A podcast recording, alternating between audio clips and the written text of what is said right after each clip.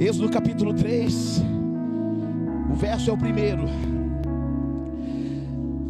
Quero agradecer a Deus pela vida do pastor Júlio César de Alagoas, que está aqui com a sua família, com a missionária Alejandra, com o seu neném. Como é que é o nome dele, pastor?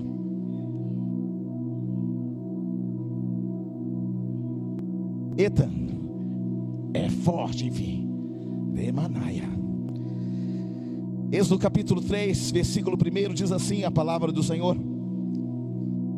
Apacentava Moisés o rebanho de Jetro, seu sogro, sacerdote de Midian, e levando o rebanho para o lado ocidental do deserto, chegou no monte de Deus, a Horebe, e apareceu o anjo do Senhor. Esse anjo está escrito com A maiúscula.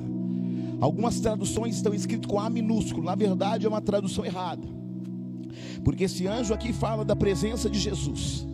Anjo do Senhor com A maiúsculo, com S maiúsculo, numa chama de fogo, no meio de uma sarça. Moisés olhou e eis que a sarça ardia no fogo, e a sarça não se consumia. Aleluia! Glória a Deus. E aqui nós vemos uma presença palpável do Senhor Jesus e uma presença do Espírito Santo. Porque Moisés já tinha visto muitas coisas, inclusive era muito comum que esse arvoredo pequeno, de pequena estatura e como ele era muito cheio de galhos, ele facilmente pegava fogo no deserto. Obviamente, você aqui no Mato Grosso sabe o que é temperatura de deserto, sim ou não? Outro dia vi uma, uma experiência de alguém que colocou uma frigideira no sol aqui em Cuiabá com um ovo e aí o ovo ficou frito. Aí você imagina que Moisés estava acostumado a ver sarças queimando e se consumindo. Mas o que chama a atenção dos olhos de Moisés é que aquela sarça especificamente havia fogo sobre ela. Isso era muito comum, fogo sobre uma sarça.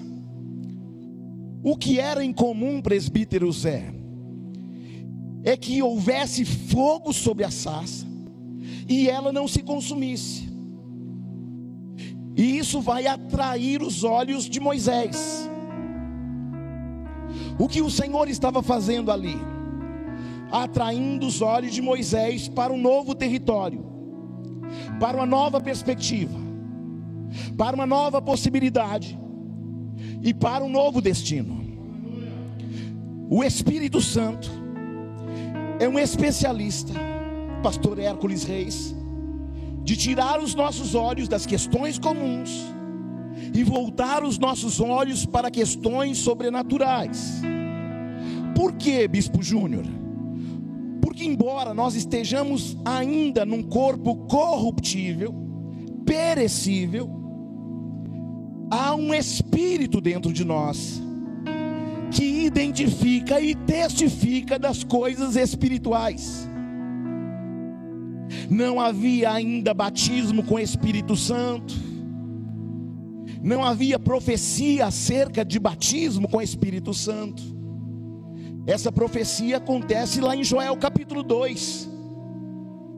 Mas neste tempo, aqui no capítulo 3 de Êxodo, que quer te chamar, que quer dizer saída, e eu quero profetizar na tua vida que o Espírito vai te encher de tal forma que você vai encontrar uma saída em meio aos desertos da tua vida. Eu profetizo que a partir desta noite, cenários desertos serão ambientes que vão mostrar a você o propósito de Deus em meio ao teu deserto. Você não está aqui por casualidade, você está aqui porque Deus está transformando teus territórios desertos em territórios proféticos, pastor Júlio César. Aleluia! Nós somos aqueles que recebemos aquilo que não merecíamos. Graça. graça é dom imerecido. Agora olha só, como o papai é maravilhoso. Além de nos perdoar, além de nos amar primeiro, apesar de nós, apesar dos nossos delitos, pecados, o próprio Deus decidiu habitar em nós. Porque a experiência aqui do Espírito Santo é uma experiência externa, Sarinha. Mas o que o Espírito fez a partir do momento em que Jesus roga ao Pai, esse mesmo fogo que ardia e não se queimava, diácono Mazinho, atraiu os olhos de Moisés, Deus decidiu pegar este fogo e colocar dentro de nós. Decidiu tirar o espírito das coisas exteriores e colocar no nosso interior, para que nós tivéssemos, primeiro, consciência de juízo, justiça e pecado. Para que mais? Para que nós tivéssemos consciência daquilo que diz lá em Gálatas no capítulo 5, que são a obra da carne. Perceba que quando você começa um jejum, as suas deformidades começam a aparecer, sim ou não? Aquilo que você guardou as sete chaves para ninguém descobrir. Aí você entra num jejum poderoso. Aí você entra em oração. E aí papai começa a fazer o que? Ele começa a revelar você para você mesmo. E aí você que achava que era, percebe que não era.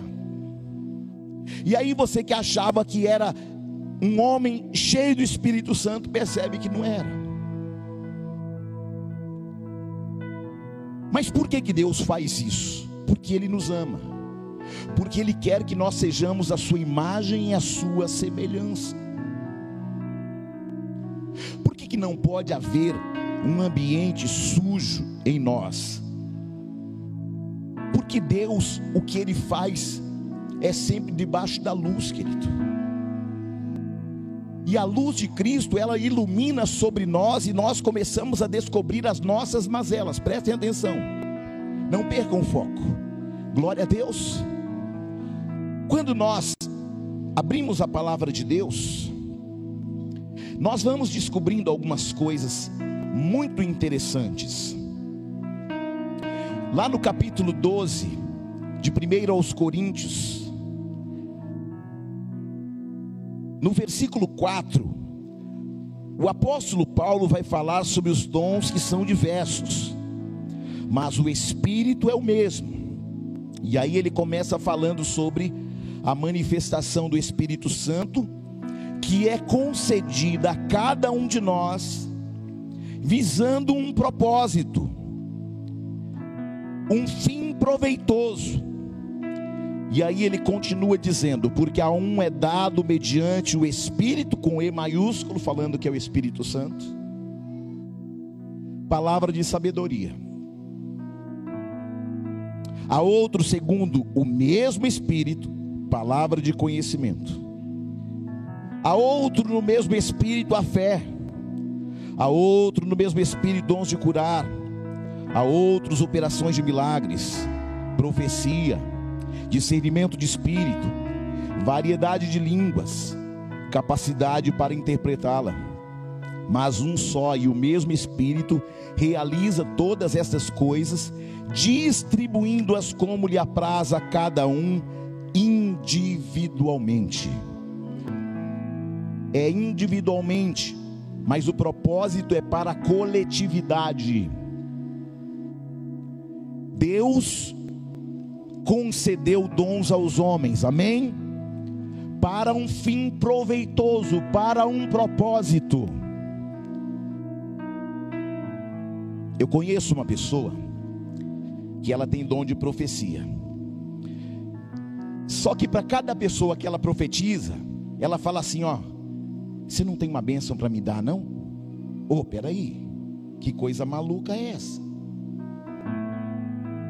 Nós tínhamos um profeta na igreja que ele profetizava bênçãos só para os mais, mais abastados, se é que você me entende. E os menos abastados era só cajadada, irmão. Falei, esse seu Deus também é esquisito. Porque tem crente aqui que precisava de cajadada e que está abastado, e Deus só fala bênção. Eu estou achando que esse espírito aí está meio esquisito.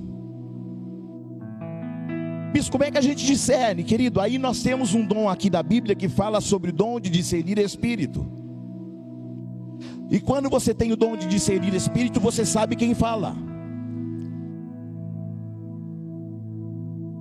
Eu estava em Minas Gerais. E a minha irmã de sangue e também em Cristo, alguém que eu amo muito profundamente, também minha filha na fé. Ela disse: Júnior, vamos comigo numa, numa casa ali. Eu gostaria que você conhecesse uma família. Eu disse: Vamos. Daí nós fomos na casa de uma amiga da minha irmã. E chegando lá, eles disseram: Ah, pastor, que bom que você veio. Gostaríamos que o senhor orasse aqui na nossa casa, que acontecem umas coisas meio esquisitas. Falei: Tá bom, vamos orar. E aí eu fui orando, fui orando, fui orando. E aí ele disse: O senhor pode orar nos quartos? O senhor pode orar na cozinha? O senhor pode orar aqui na sala? Posso. Daí eu fui orando em cada quarto, em cada cômodo. Só que chegou na frente de um cômodo do meio, o Espírito Santo falou assim: nesse aí você deixa por último. Aí eu pulei o cômodo que o Senhor falou para mim pular, para eu pular. E aí tudo bem, aí ele olhou para ela, ele olhou para ele, não entenderam nada, ou entenderam, na verdade você vai entender no final dessa história. Aí quando concluiu tudo, eu falei para eles assim, ó: Faz quanto tempo que vocês pararam de bater a tabaque dentro deste quarto aqui?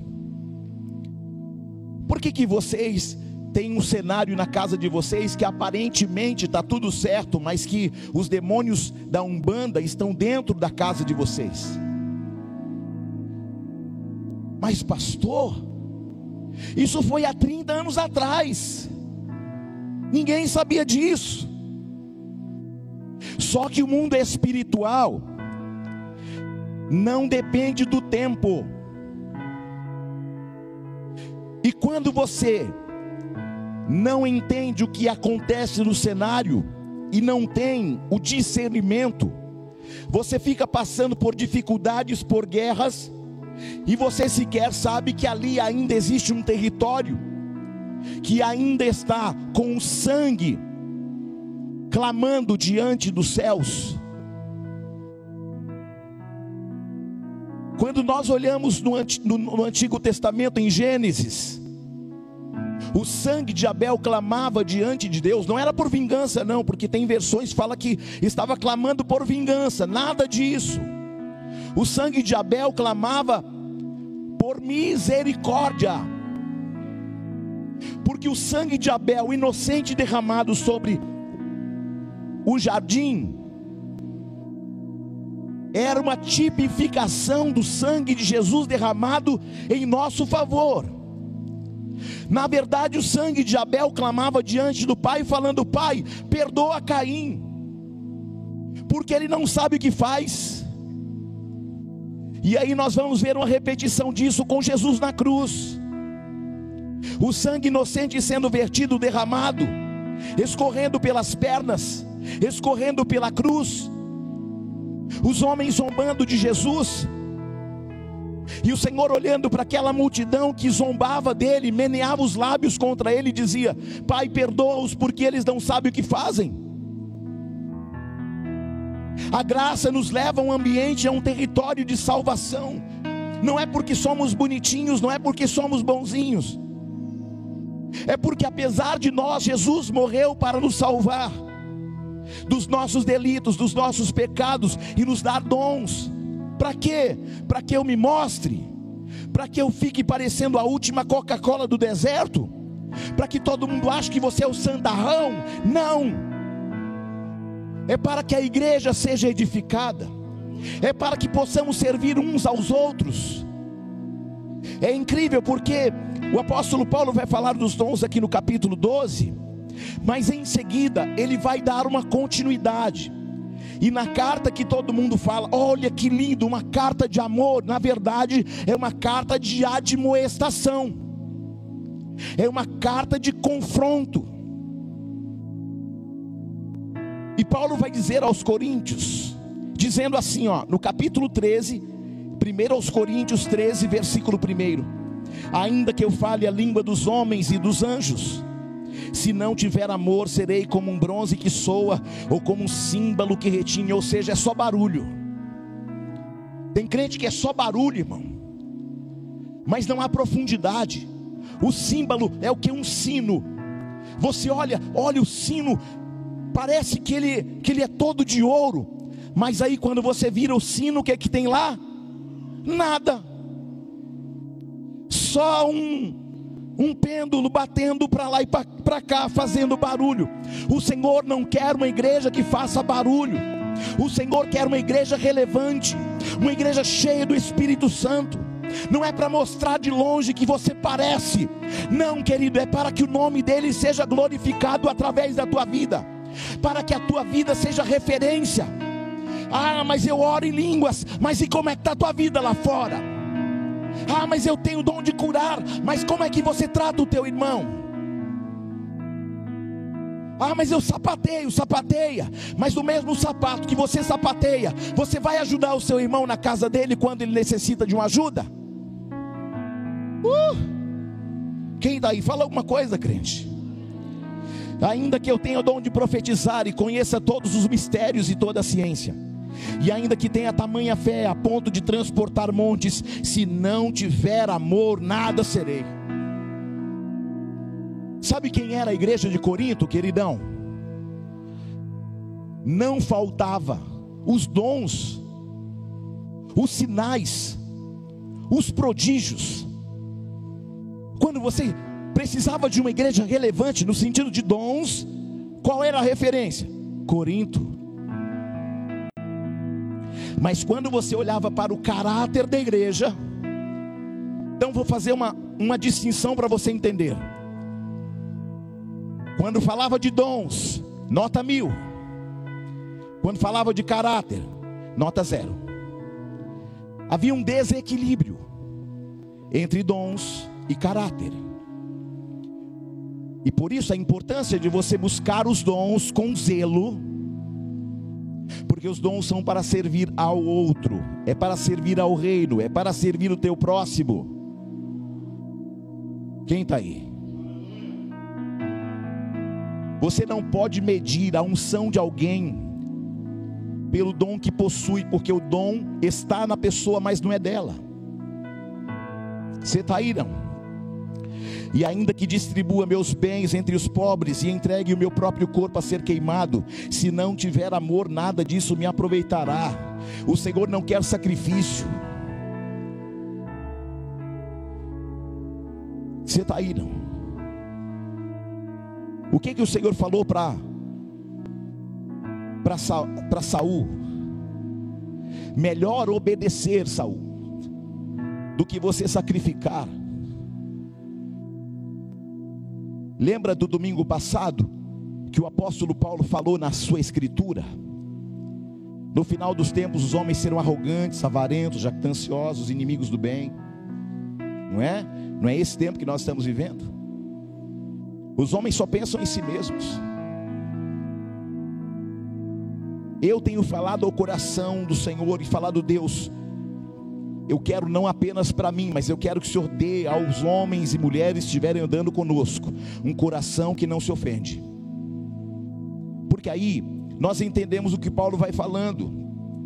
Ele fala: o amor é paciente, é benigno, não há de ciúmes, não se ufana não se ensoberbece, não se conduz de forma inconveniente, não procura os próprios interesses, não se exaspera, não ressente do mal, não se alegra com a injustiça, mas regozija-se com a verdade, tudo sofre, tudo crê, tudo espera e tudo suporta. Sabe qual o tempo que nós vivemos? Ninguém suporta mais nada. Se você disser algo que desagrada, ou se você errar com alguém de alguma forma, Belém, Belém, nunca mais ficar de bem. Faz biquinho. E aí Paulo fala para esses que faz biquinho. No versículo de número 11, quando eu era menino, falava como menino, sentia como menino, pensava como menino, mas quando cheguei a ser homem, desisti das coisas próprias de menino. Sabe Paulo está falando? Deixem de ser garotos, amadureçam, porque os tempos são maus, amadureçam. E esse amadurecimento, quando você tem, quando você vence a obra da carne, quando você busca o dom, o fruto do Espírito,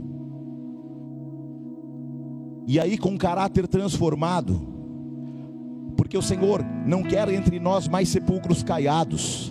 Ah, eu sou bonitinho por fora, mas e por dentro? Quem você realmente é por dentro? Porque se o Espírito pelo qual nós servimos sonda mentes e corações, quem nós somos quando o Espírito escaneia você? Quando o Espírito olha lá dentro do seu interior, quem é você quando ninguém está vendo? Hum? Ou será que você é bonzinho só para todo mundo ver? Porque tem gente que é o seguinte: na igreja é o santarrão, mas em casa, irmão, é o demônio, com perdão da expressão da palavra. Você está aí, não? E o apóstolo Paulo, ele vai falar: tudo crê, tudo sofre, tudo espera, tudo suporta, e a gente não suporta mais nada. A gente quer tudo para ontem, a gente não quer sofrer por nada, a gente não chora mais pelos que choram. E ele continua dizendo: o amor jamais acaba, mas havendo profecias desaparecerão. Querido, escute não haverá necessidade de profecia na glória. Você está aí não? Ele vai continuar dizendo: havendo línguas cessarão, não está falando de línguas espirituais, está falando de línguas comuns, porque lá em Atos, no capítulo 2, quando nós observamos, os homens falavam a linguagem de outros homens, e aqueles homens eram iletrados. Fala de, de línguas espirituais, em Atos dos Apóstolos, você vai ver que os homens também vão falar em línguas espirituais, a língua dos anjos, mas também vão falar línguas e dialetos pelos quais eles não foram treinados, eles não aprenderam na, na escola. O apóstolo Paulo, ele era um poliglota. Paulo falava aramaico, hebraico, grego, latim, as principais línguas da época e os dialetos. Ele era muito importante, ele foi criado aos pés de um homem chamado Gamaliel, um homem sábio e inteligente, com uma capacidade teológica sobrenatural. Mas Gamaliel não podia dar a, a Saulo até então aquela unção pela qual Saulo receberia a partir do caminho da graça, o caminho de Damasco, onde ele foi encontrado pelo Senhor, onde ele cai, onde fica cego, onde por três dias fica cego em jejum, onde o Senhor fala: Ananias, vai lá na rua direita, impõe tuas mãos sobre um jovem chamado Saulo, porque ele é para mim um precioso tesouro. Você está aí, não?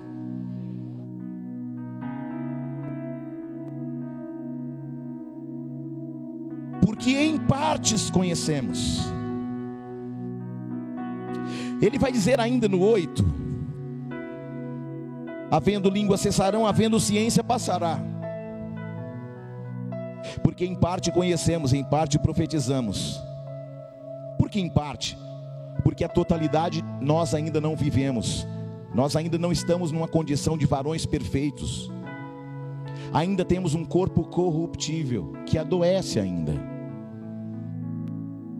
Mas a verdadeira essência sua, querido, é que você um dia receberá um corpo glorificado, que não morre, que não adoece.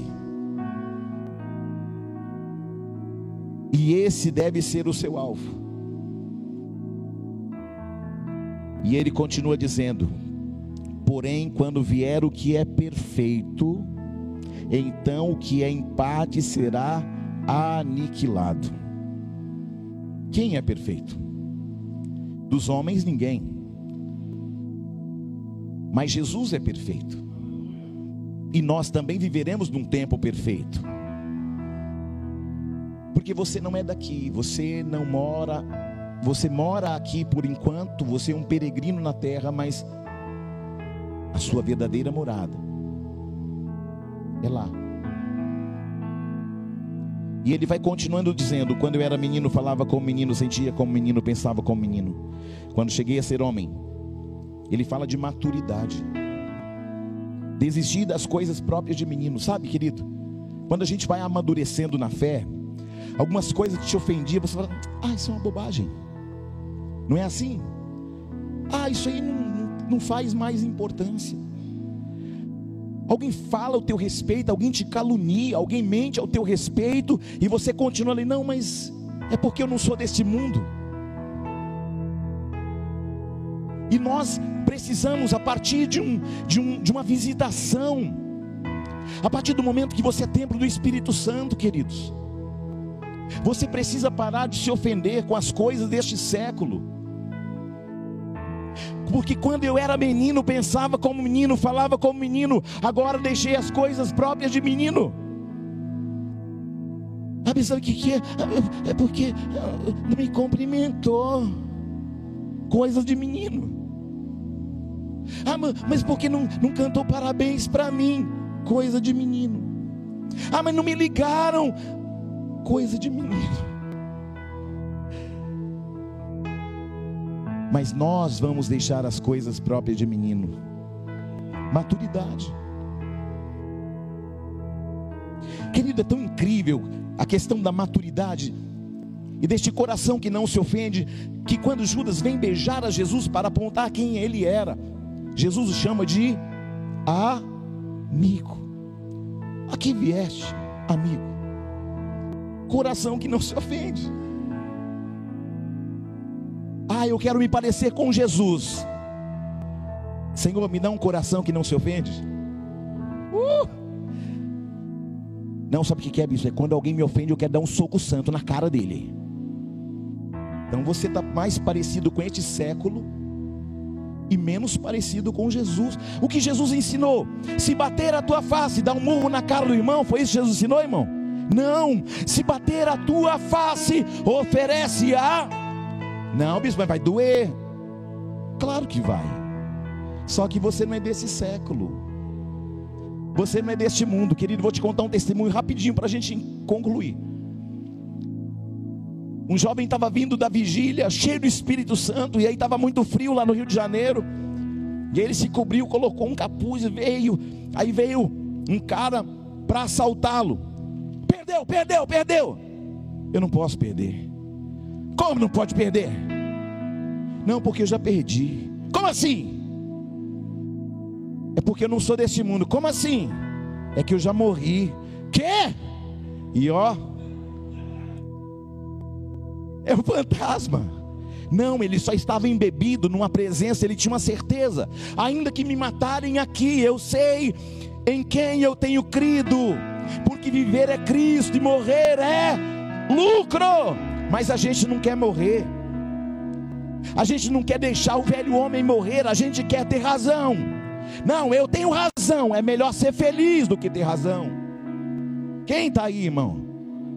Ah, mas eu tenho razão. E aí eu te pergunto: Jesus tinha razão, sim ou não? Mas o que ele fez, nos perdoou, nos alcançou, nos amou, intercedeu por nós liberou o Espírito Santo para que nós não ficássemos órfãos, deu dons à igreja, se moveu em favor dela, amou-a de tal forma que se entregou por amor a essa igreja. Bate no peito e diga: Eu sou a igreja. Jesus não morreu por causa de uma denominação, ele morreu por causa de uma igreja.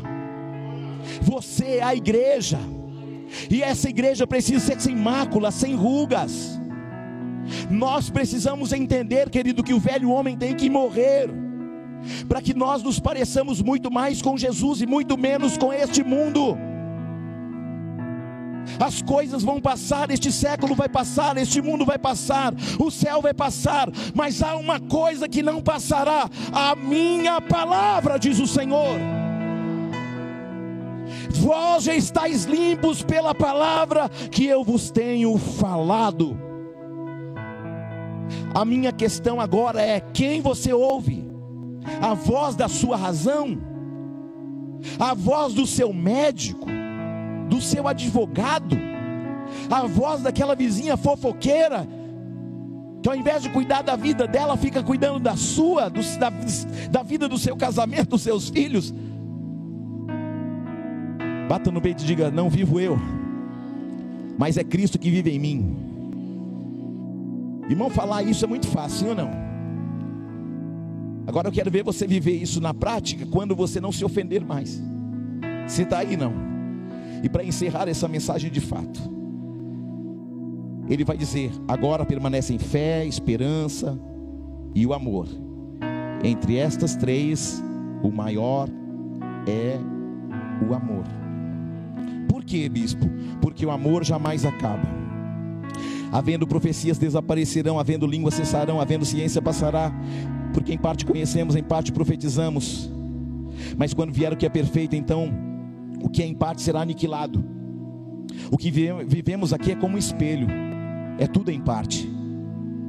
Mas um dia nós estaremos num território completo, onde a glória de Deus será visível o tempo todo, onde todos glorificaremos aquele que era, é e será eternamente nas bodas do Cordeiro, eu e você vamos nos encontrar com Jesus palpavelmente. Poderemos olhar nas suas mãos, no seu lado e testificar que ele nos amou primeiro. Vamos nos colocar de pé em nome de Jesus, queridos. Você pode buscar os dons, claro que sim. Bispo Júnior, qual é a diferença de talento e dons espirituais? Escute, preste atenção. Qual é a diferença de talento e dom comum para dons espirituais, talentos e dons comuns, você recebe no seu DNA, na sua genética. É algo que você já recebeu já no ventre da sua mãe. Sim ou não? E que são dons espirituais, aquilo que a gente não merecia. E que de repente o Senhor soprou sobre nós, porque nós somos bonzinhos? Não. É porque apesar de nós sem os dons, nós só somos um símbolo que retine. Você está aí, não? Não é mais tempo de nós nos escondermos atrás de nossas deformidades, da nossa carnalidade. Querido, os tempos estão se movendo com muita velocidade. O inferno também está avançando, porque sabe que o tempo dele é, é chegado. Porque vai haver um momento que no milênio Jesus vai prender Satanás por mil anos e depois vai ser solto, mas novamente vai ser preso e vai ficar preso eternamente no lago de enxofre, onde o bicho, onde o fogo arde e o bicho não morre.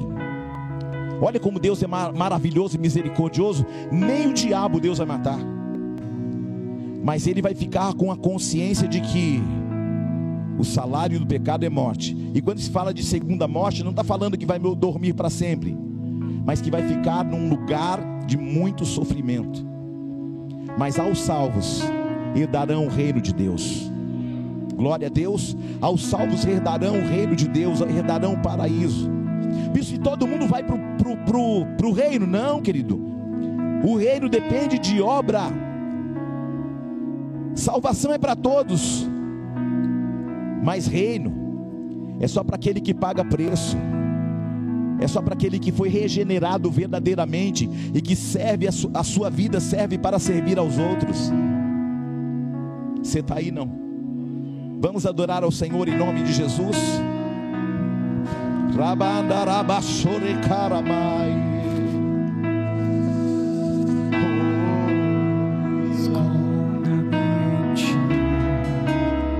Seus olhos. Fala, Senhor, me dá o dom que o Senhor precisa tiver para a minha vida. Senhor, faz com que eu morra para que nasça um homem cheio do Espírito Santo. Que eu saia daqui para entender quem eu sou e quem eu preciso ser de fato. Me ensina a me parecer mais com o Senhor, Pai. Eu não quero mais ser menino. Eu não quero ser mais um símbolo que retine. Eu quero ser cheio do Espírito Santo. Eu quero os dons. Eu quero o fruto. Mas o fruto é você quem vai ter que buscar, querido.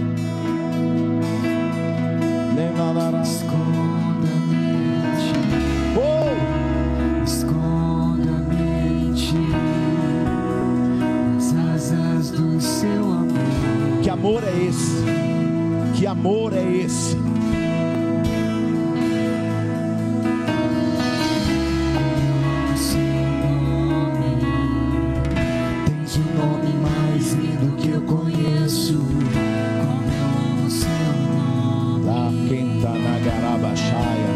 Ore em línguas espirituais. Edifica o teu espírito. Tens o nome mais lindo que eu conheço.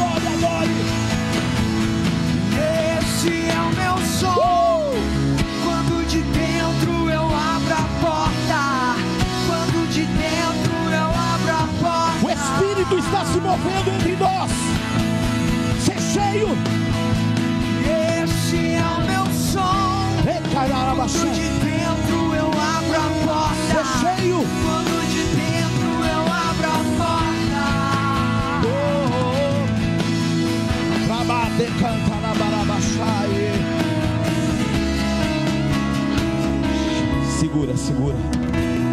Se houver alguém no nosso meio que ainda estava afastado afastada do caminho, alguém que ainda não declarou ao Senhor Jesus como único, suficiente, exclusivo Salvador, eu gostaria que você levantasse sua mão onde você está, para que eu pudesse orar pela sua vida alguém no nosso meio que precisa voltar ao caminho, arrependimento genuíno. Se houver alguém na internet, eu quero pedir para o Ministério de Comunicação informar a mim para que eu possa orar por esta pessoa. E eu quero declarar uma palavra sobre a tua vida nessa noite. O Espírito Santo está marcando muitas pessoas nesses, nesses dias. Tem pessoas vindo aqui recebendo algo muito poderoso da parte de Deus. Querido, todos os dias nós estamos aqui, das 20 às 21 horas. Ah, mas eu vou esperar o último dia, querido. É agora, é hoje, é amanhã, é depois de amanhã. O cenário está propício para que nós venhamos ser cheios do Espírito Santo, para que os dons se manifestem.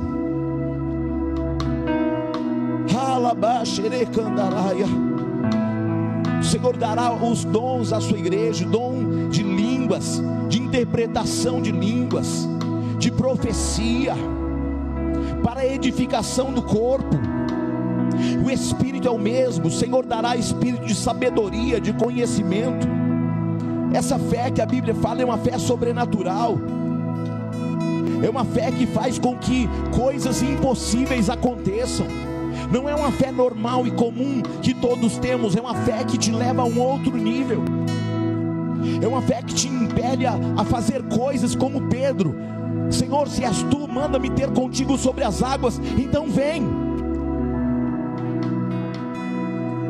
Operações de milagres, dons de curar, discernimento de espírito, variedade de línguas, capacidade para interpretá-la. Não é profetada, não, é profecia do céu para alinhar teu caráter, para alinhar tua vida, falar o que o que está errado na tua história, para te, te levar a um caminho de arrependimento, para te mostrar quem você realmente é e quem você precisa ser. Para alinhar você, para transformar os teus territórios desertos em territórios proféticos. Para que alguém olhe para você e diga: a vida dessa pessoa prega mais do que as suas palavras. Não é o que nós dizemos, é como nós reagimos. Ah, mas eu sou crente, mas e o testemunho? Ah, mas eu, eu oro em línguas, mas e o testemunho? Ah, mas eu sirvo na igreja, mas é, e como é que você serve em casa?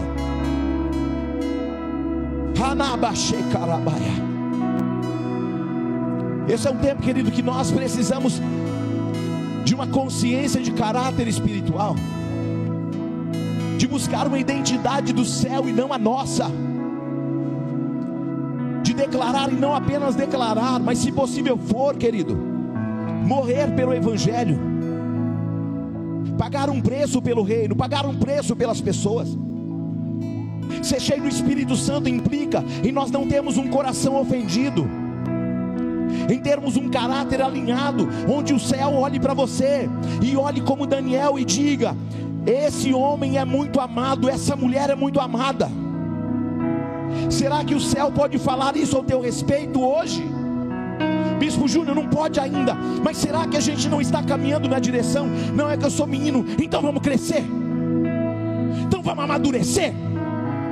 Então vamos ser homens relevantes, mulheres relevantes. Que a igreja chegou no nível que chegou? Pela imaturidade, por não entender quem ela é, por não saber qual a sua própria identidade. Porque o apóstolo Paulo diz: não por palavras, mas por manifestação de poder o Senhor dá dons e poder para a igreja, para que o nome dele seja glorificado. Não é para alguém ficar abajulando você, olha como você ora bem, olha como você é profeta. Não, querido. Como é que está teu caráter?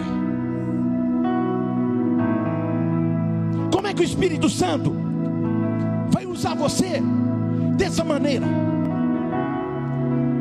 Desonra o pai, a mãe, trata mal as pessoas, trata mal o cônjuge.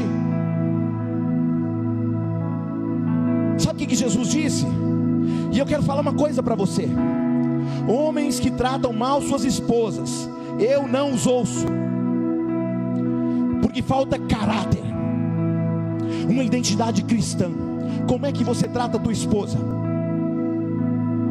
Aí você vai saber se você é de Deus ou se você não é de Deus que para mim mulher sim, é assim como. É assim como. Não é que eu aprendi com meu pai, com meu avô, então aprenda com Jesus. Que amou a noiva de tal forma que se entregou por ela. Será que você está com caráter alinhado ao caráter do Espírito Santo? É que eu sou macho. Não, você tem que ser filho. É que eu posso, pode o quê?